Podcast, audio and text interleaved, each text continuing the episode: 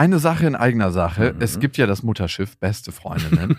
und auf dem segeln wir ab September wieder quer durch Deutschland und Österreich. Es gibt eine neue Tour, die heißt Zu hart für den Podcast. Und da kommen so ein paar Inhalte rein, die wirklich zu hart sind für den Podcast. Es gibt sehr viel Interaktion mit euch. Es wird ein Riesenspaß. Es ist immer wahnsinnig lustig, was uns die Leute danach spiegeln. Man hat einfach einen saugeilen Abend. Also wir zumindest. Wir zumindest und hoffentlich auch alle anderen. Wir hatten auch letztes Mal die Erfahrung gemacht, dass beste Vaterfreudenhörer bei der Tour waren und auch sehr viel Spaß hatten. Ja, unbedingt. Und unbedingt. irritiert waren, was wir hier überhaupt machen. ja, ganz Freunde. genau. Es gibt ja Leute, die hören beste Vaterfreunde, die kennen beste Freundinnen nicht. Mhm. Und es wird eine gesunde Mischung. Also sowohl beste Freundinnen als auch beste Vaterfreundenhörer werden abgeholt. Und ihr könnt euch jetzt die Karten sichern. Die Infos findet ihr in den Shownotes und die Karten gibt es auf bestefreundinnen.de. Und es gibt nicht so viele. Also falls ihr überlegt, macht's lieber jetzt. Eins, zwei, drei. Ich habe, ich habe lieb.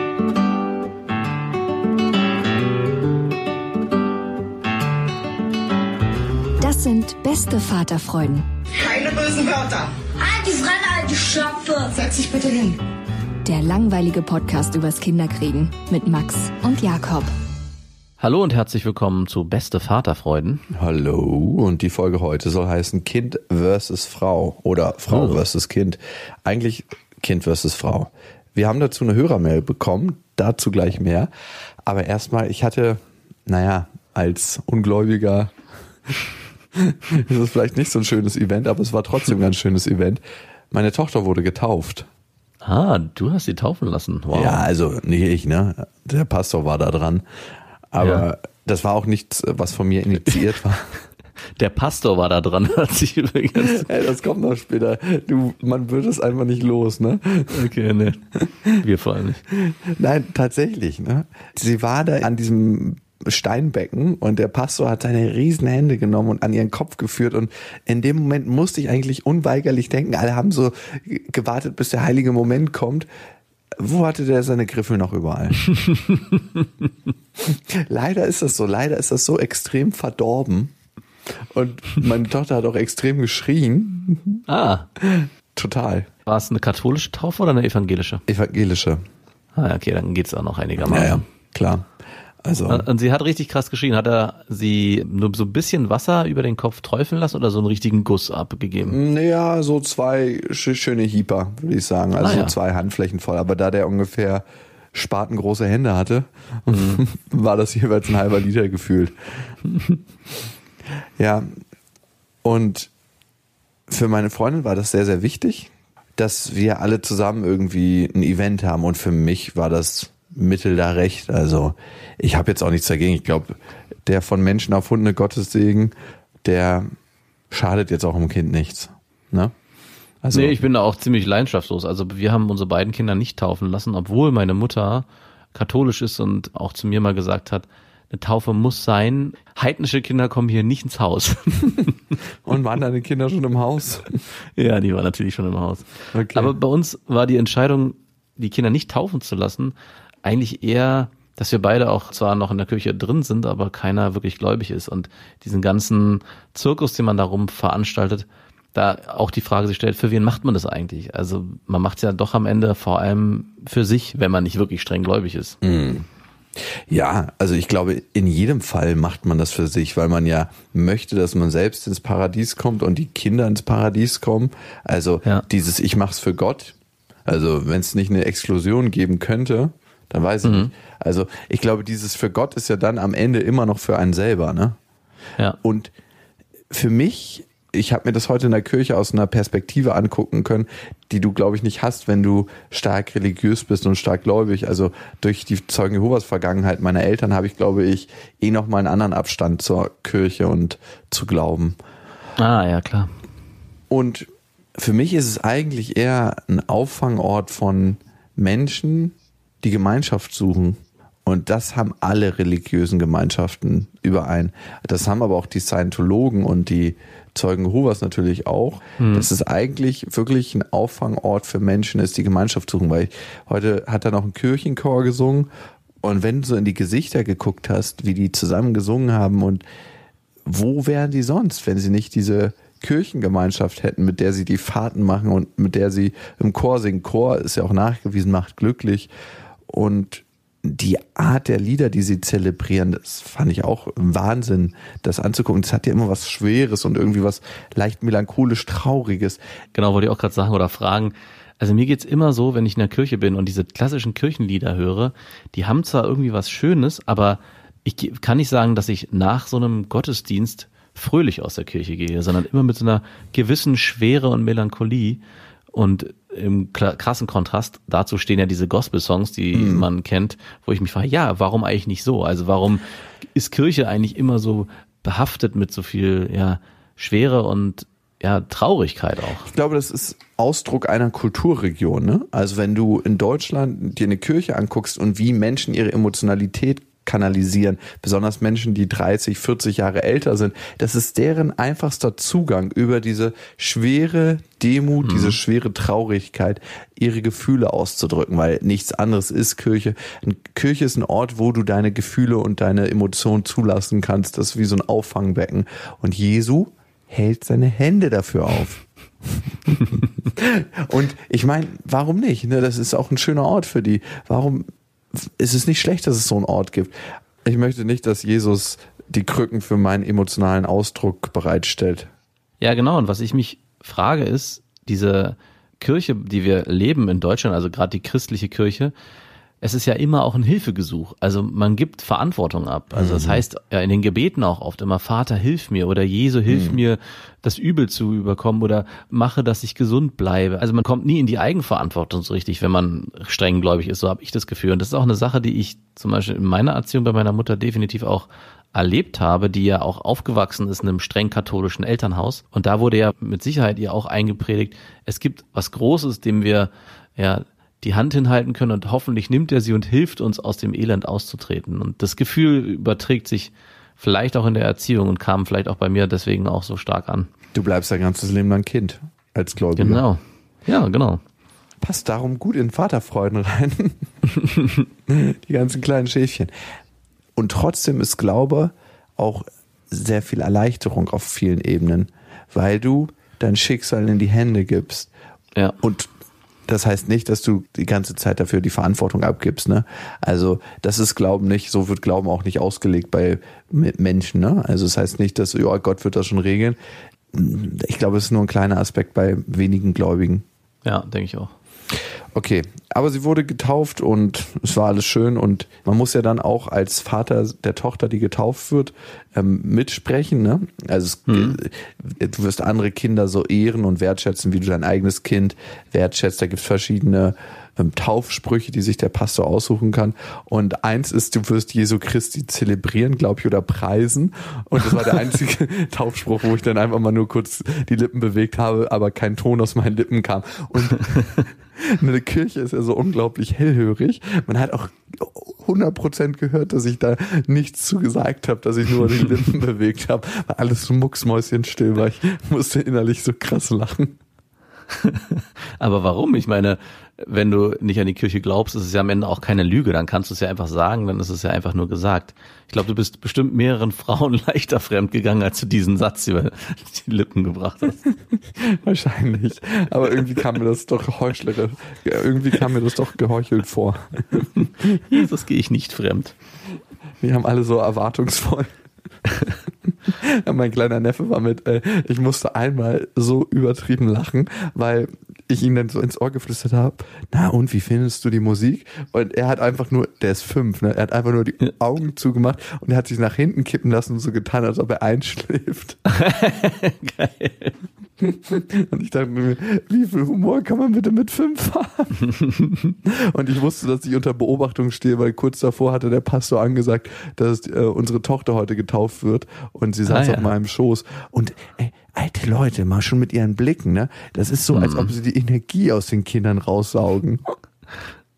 Ist ja schön und gut, dass sie die beobachten, aber es ist so, so hm, ich habe auch Lust auf deine Lebensenergie.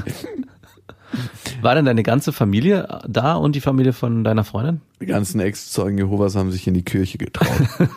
Früher wäre die ja? zu Sternstaub zerfallen. Ja, wow. und genau, die Familie von. Alle deine Schwestern? Alle dein Vater, Schwester, deine Mutter? Mein Vater, meine Mutter, die Kinder alle. Also es waren, wow. wir waren, glaube ich, am Ende 32 Leute. Krass. Plus noch ein paar Babys, die ich nicht mitgezählt habe. Also, Ja. es war ein teures Essen, es war fast eine Hochzeit. Die holt sich der Pastor ein anderes Mal. Und holt die Schäfchen zurück ins Nest. so, genug vom heiligen Wasser. Kind versus Frau.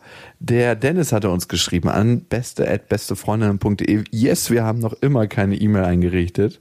Das wollen wir ja auch nicht. Wir haben uns ja irgendwann mal da bewusst gegen entschieden. Ja, das stimmt. Aber wir freuen uns, wenn ihr diesen Podcast abonniert auf Spotify, dieser iTunes. Da besteht die Möglichkeit. Und noch mehr freuen wir uns, wenn ihr einen Kommentar hinterlasst.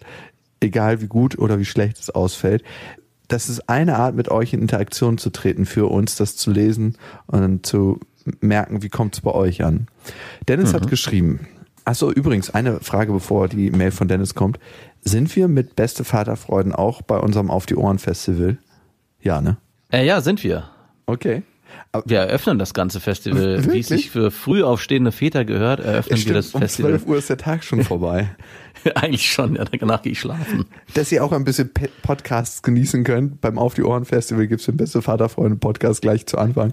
Also wenn ihr da vorbeikommen wollt. Es gibt noch Early Bird Tickets. Die gibt's jetzt noch ganz kurz auf auf-die-ohren.com. Und jetzt der Dennis. Hallo ihr beiden. Ich habe vor einiger Zeit die Folge gehört, in der du erzählst, dass du, Jakob, seit geraumer Zeit nicht mehr am Bimsen bist und Beziehungsprobleme hast.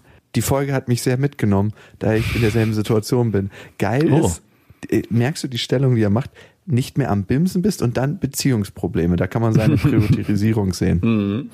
Ich bin ein cooler, lustiger 40-jähriger Typ und heiße Dennis. Früher habe ich in einer Diskothek gearbeitet und aktuell arbeite ich im Vertrieb. Mit Frauen hatte ich dank meiner Sprüche nie Probleme, obwohl ich immer ein paar Kilo zu viel drauf hatte. Meistens fanden die Frauen es super oder scheiße. Seitdem wir unsere Tochter bekommen haben, die ich mehr als alles andere auf der Welt liebe, haben wir so gut wie keinen Sex mehr. Aktuell habe ich sogar gar keine Lust. Seit einiger Zeit habe ich eine wunderschöne Schwedin kennengelernt, die ebenfalls Probleme in ihrer Beziehung hat. Wir treffen uns einmal die Woche und bimsen, wo wir können, uns die Seele aus dem Leib. Könnte auch der Grund sein, lieber Dennis, warum du keine Lust mehr hast auf Sex mit deiner Freundin. Könnte sein. Könnte, könnte da einen Zusammenhang geben. Soweit so gut. Das Problem ist, dass ich sie langsam mag, da wir uns sogar gut unterhalten können. Ich habe kein, oh ja, dann guter Sex und gute Unterhaltung, wow, gefährliche Mischung. Ja. Ich habe keine Lust mehr auf die Beziehung, da sie auch ständig schlechte Laune hat. Also die Parallelen werden langsam erschreckend. Es fehlt nur noch die hübsche Schwedin. Ja, auf jeden Fall. Ja, ich weiß nicht, diese schlechte Laune dafür. Ja, ja, okay, kommt gleich. Mein Riesenproblem ist, dass ich mir die Frage stelle, ob ich mich trenne und riskiere, meine Tochter weniger zu sehen oder es so zu lassen und unglücklich zu sein in der Situation. Jedes Mal, wenn wir uns streiten, will ich mich trennen. Wenn ich meine Tochter abends ins Bett bringe, dann kann ich mir nicht vorstellen, es zu machen. Also eine sexy neue Frau an meiner Seite oder bleiben für meine Tochter. Bitte um einen Ratschlag, da mich das Ganze sehr stark belastet. Also, Dennis, da sind sehr, sehr viele Leckerbissen in deiner Mail drin für mich und ich sehe in bestimmten Aspekten Parallelen zu mir. Zu der schlechten Laune. Du beschreibst es als schlechte Laune, ich bezeichne es immer als toxische Kommunikation. Der bedienen sich manche Frauen und manche Männer bedienen sich der auch. Ich würde sagen, dass ich die auch in Teilen und Aspekten habe, aber anders ausgeprägt als die Mutter meiner Tochter. Da ist es so, dass wenn ich sie zum Beispiel frage, wie geht es dir, dann weiß ich in 99 Prozent der Fälle, dass ich, dass auf mir eine Tüte ausgemüllt wird mit, oh Gott, ich habe so schlecht geschlafen. Es ist dies, es ist das. Es ist eine Form von manchen Frauen, Druck auszuüben, schlechte Laune.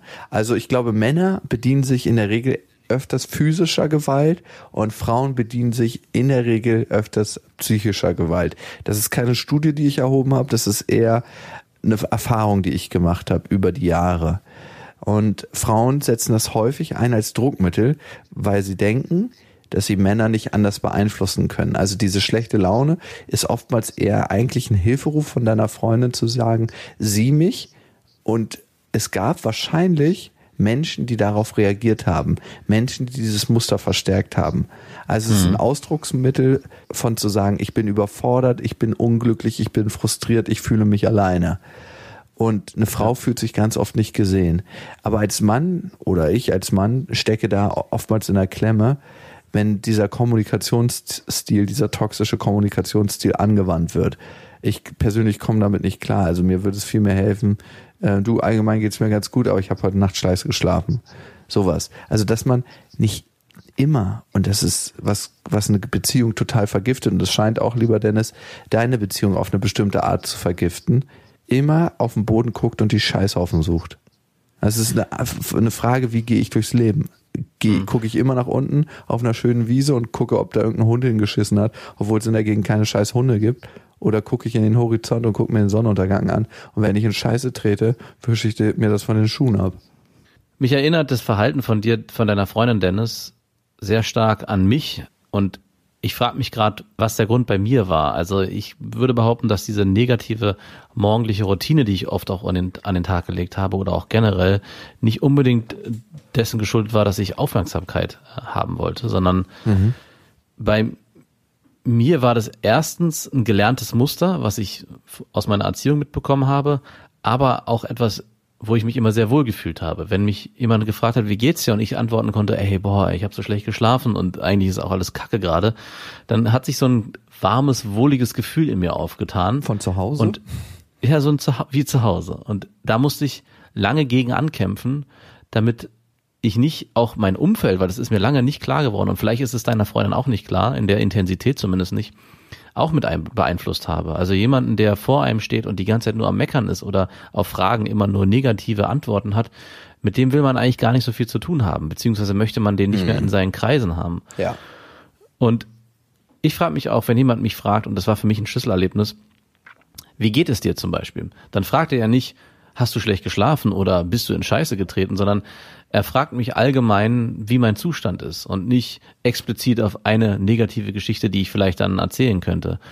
Und da gehört eine gewisse Umerziehung dazu, sich selbst immer wieder zu fragen, was möchte ich hier jetzt antworten? Welches Bild möchte ich auch von mir verkörpern? Möchte Welche ich jetzt, Energie möchte ich dem anderen mitgeben? Genau. Welche Energie möchte ich dem anderen mitgeben?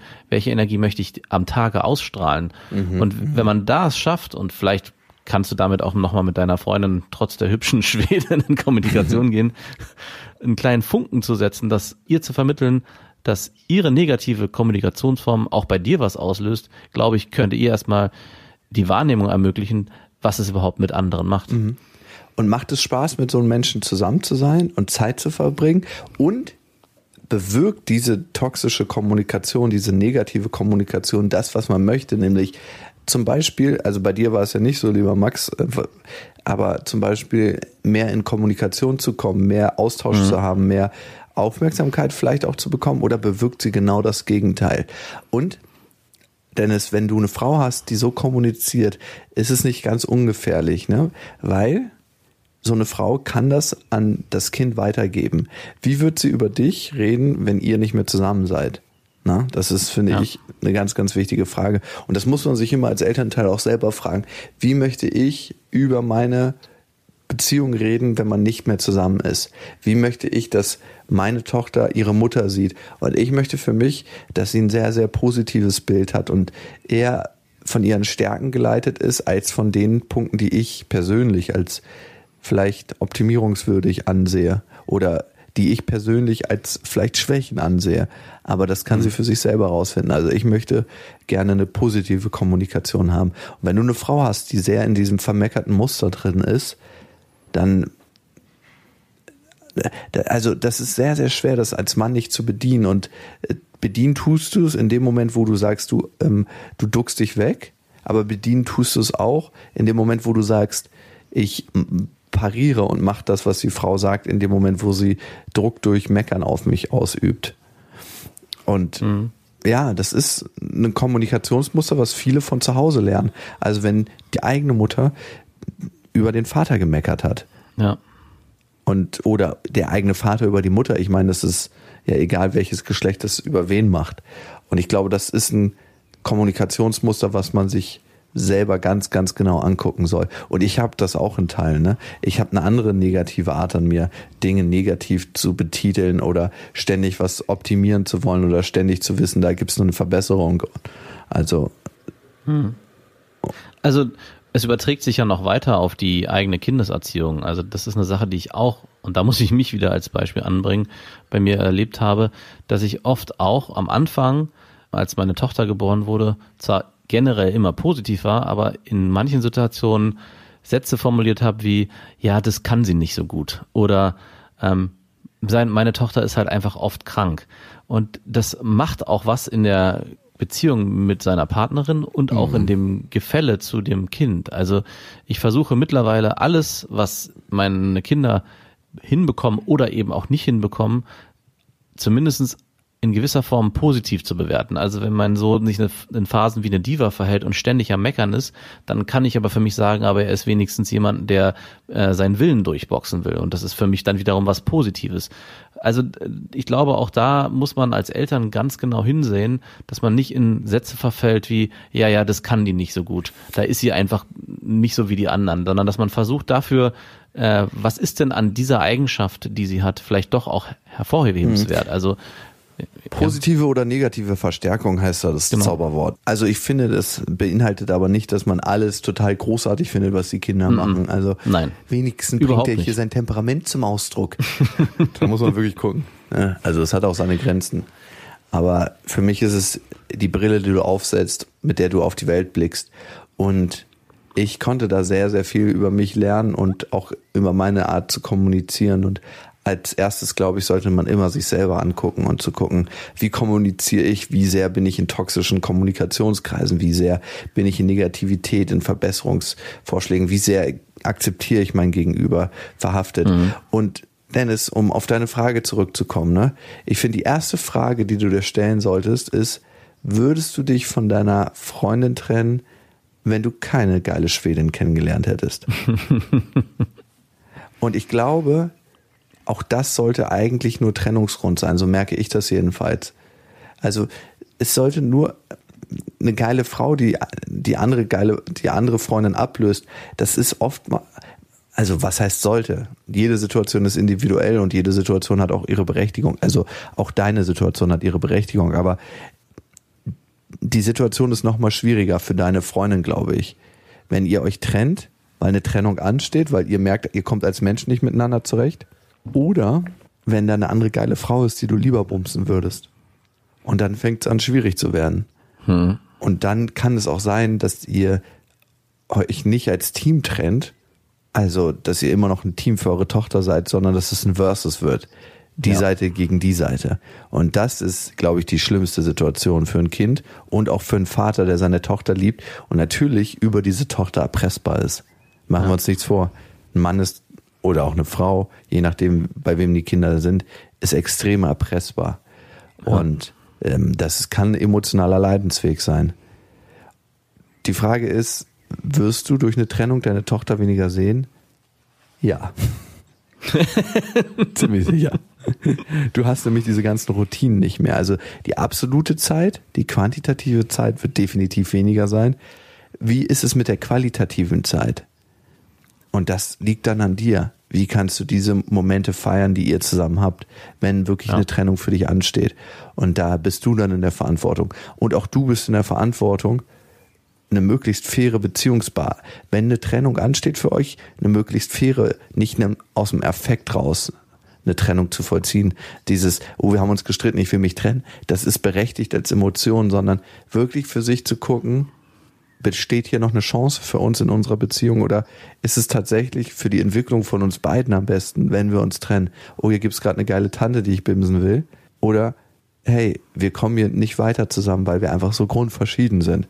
Und ich glaube, mhm. das ist ganz, ganz wichtig, sich das anzugucken, weil sonst ist man auf einem Fundament, was für die Kindeserziehung gar nicht so gut ist und was auch für dein eigenes Bedürfnis, Vater sein zu leben, nicht gut ist. Die Frage, die sich noch am Ende stellt, solltest du mit deiner Freundin zusammenbleiben für deine Tochter? Und ich denke, das ist ein Prozess, den du durchgehen musst, um irgendwann für dich festzustellen, wie gut tut es mir, diese Beziehung aufrechtzuerhalten, damit ich meine Tochter regelmäßig auch quantitativ sehen kann.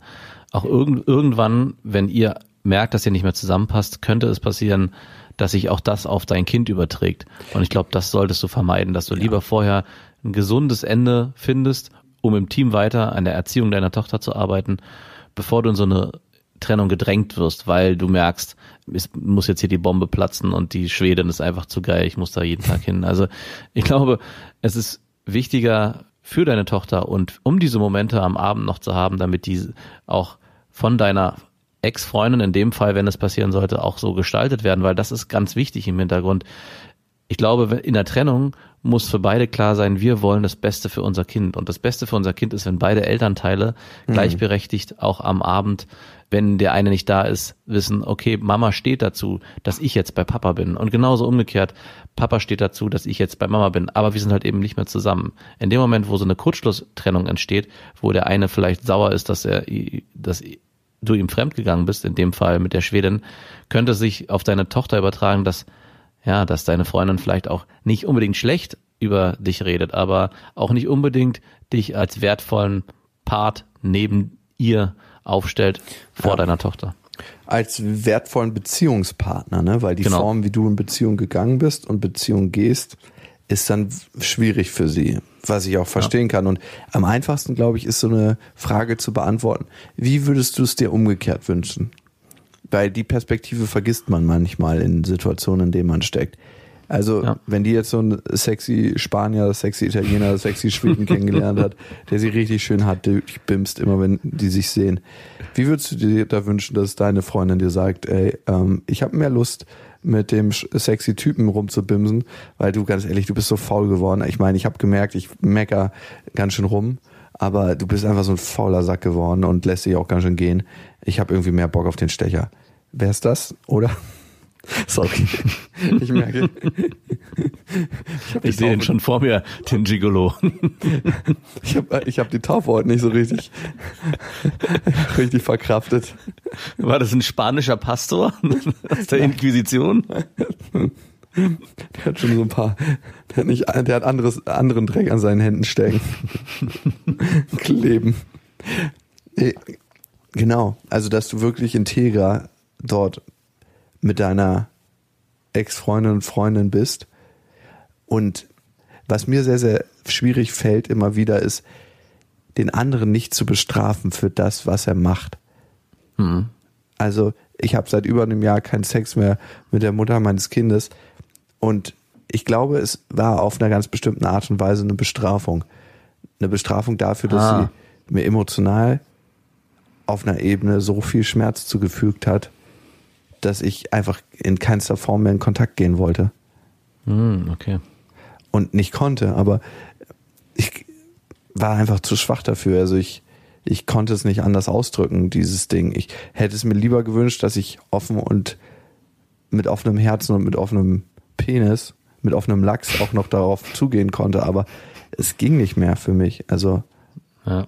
und deine Freundin dafür zu bestrafen, dass sie in einer negativen Art und Weise mit dir kommuniziert und dadurch versucht vielleicht auch ihre Wünsche auszudrücken und das, was du für sie tun sollst, also das ist ihre quasi ihre Leine für dich, ist sehr, sehr ähnlich zu der Art und Weise, die du kritisierst. Ja, finde ich auch.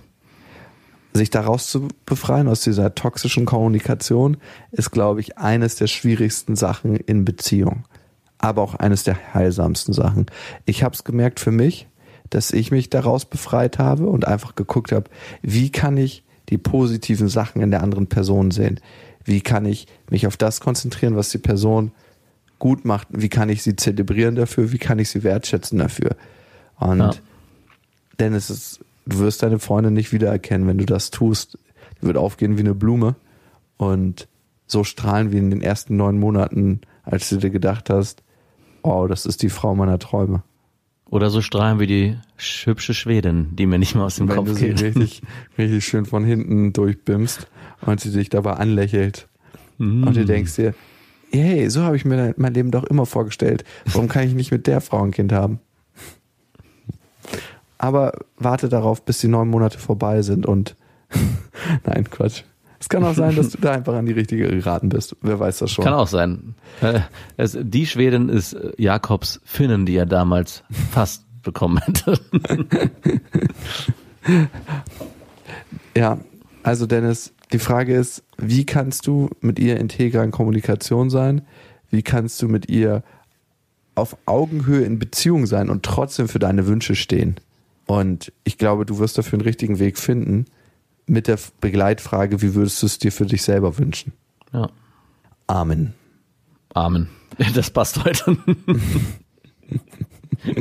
Wie, was war da? Vielleicht hast du noch so einen schönen Taufspruch, äh, Psa Taufspruch den du auf dem Weg mitgeben Und kannst. den hatte ich leider vergessen, aber der Pastor hat den auch nachgereicht, muss man sagen. Der war ziemlich locker drauf. Den hat er auch in dem Moment vergessen, ohne Witz.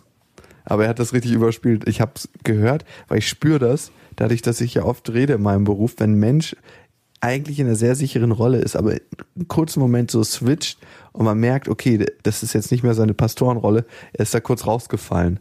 Und er hat ihn tatsächlich vergessen gehabt. Aber es war auch irgendwie witzig, weil es das Leben an sich beschreibt. Ich hätte hier ein, das ist mein Gebot, dass ihr einander liebt, wie ich euch liebe. Hui, nicht schlecht. Du sollst das Weib des anderen nicht begehren, hätte ich hier. Ich glaube, das ist dann eher kein Taufspruch. Ich glaube, das ist eine Todsünde.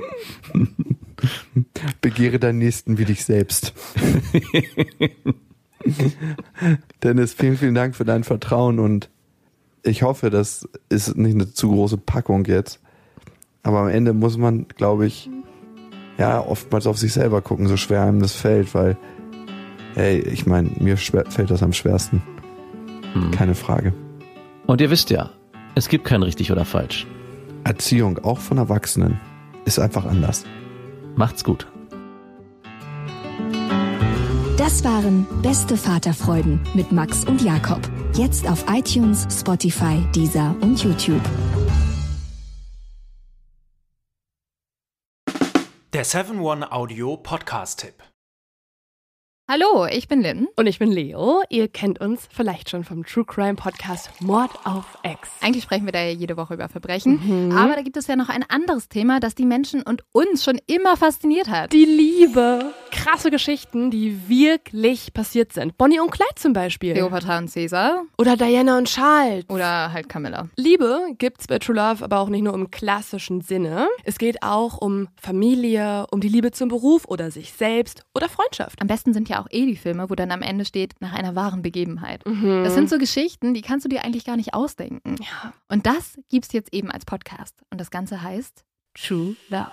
Ja, der Name sagt's eigentlich schon. Aus True Crime wird True Love. Krasse Geschichten, Plot-Twists und verrückte Protagonisten. Es ist also in anderen Worten ein Podcast für alle, die True Crime hassen, aber auch für alle, die True Crime lieben. Macht euch bereit für ein neues Podcast-Genre, True Love. Oh, ich kann es gar nicht abwarten, euch die Geschichte zu erzählen von zum Beispiel dem Jungen, der nach seiner Mutter gesucht hat. Jahrelang, auch wenn ich wahrscheinlich dabei heulen werde. Oder die Geschichte von Sissy. Also der Film ist nichts dagegen. Ab dem 20. Oktober, überall wo es Podcasts gibt, True Love. Echte Geschichten, wahre Liebe. Voller Werbespruch, oder? Ja, aber es ist ja auch schön. Der Podcast macht ja glücklich. Ja, deswegen jetzt am besten direkt abonnieren.